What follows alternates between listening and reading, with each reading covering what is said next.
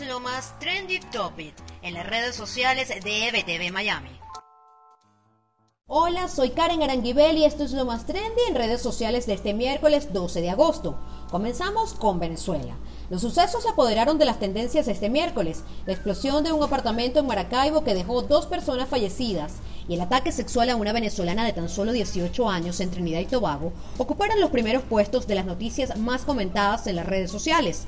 Pero también la solicitud de Conindustria y Consecomercio de extender la flexibilización de la cuarentena en el país dio de qué hablar entre quienes apoyan la propuesta y quienes dicen que esto sería completamente irresponsable. En Estados Unidos, las tendencias fueron lideradas por la polémica en el uso de la mascarilla. Esto tras la orden del jefe de la policía del condado de Marion, quien dice que no es necesario que los agentes policiales ni los visitantes de las oficinas del sheriff usen mascarillas para protegerse del COVID-19.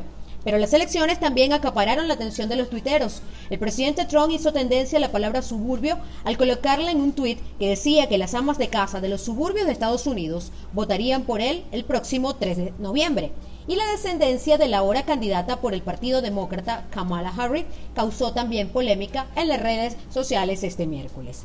Con esto finalizo este reporte de este miércoles 12 de agosto y los invito a ampliar estas y otras informaciones en nuestro portal web www.ebtvmiami.com y seguir nuestras cuentas en redes sociales arroba ebtvmiami y arroba ebtvdigital en todas las plataformas disponibles. Soy Karen Aranguibel y esto es lo más trendy de hoy.